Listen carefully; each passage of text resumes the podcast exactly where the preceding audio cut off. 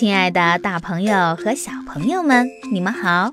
欢迎你来听唐周周姐姐讲故事。你听过海底小纵队和企鹅大赛的故事吗？南极洲银装素裹的世界，一大片企鹅聚集在看台上，比赛正进行到白热化阶段。冰川脚下是一眼望不到头的甬道。甬道的起点，皮医生和果果都已经做好了准备。裁判用严肃的声音大声说：“第三场游泳比赛。”全场都安静下来。参赛者需要围着这块冰川游一圈，铁蛤就在终点等待你们。最先到达终点的人将会获得铁蛤，赢得整场比赛。倒计时，五、四、三、二、一，开始！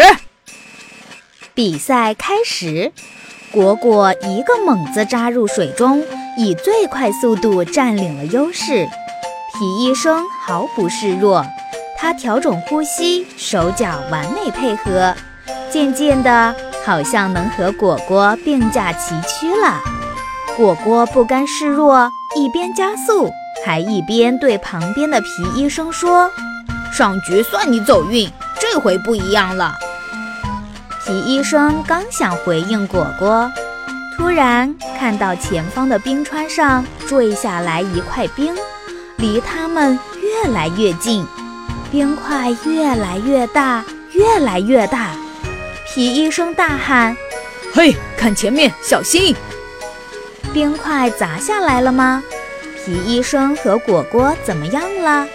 他们的比赛还能继续下去吗？官方正版《海底小纵队》，欢迎你在喜马拉雅 APP 搜索《海底小纵队》。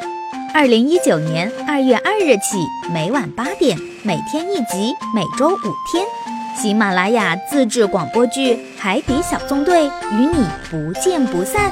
记得去订阅哦。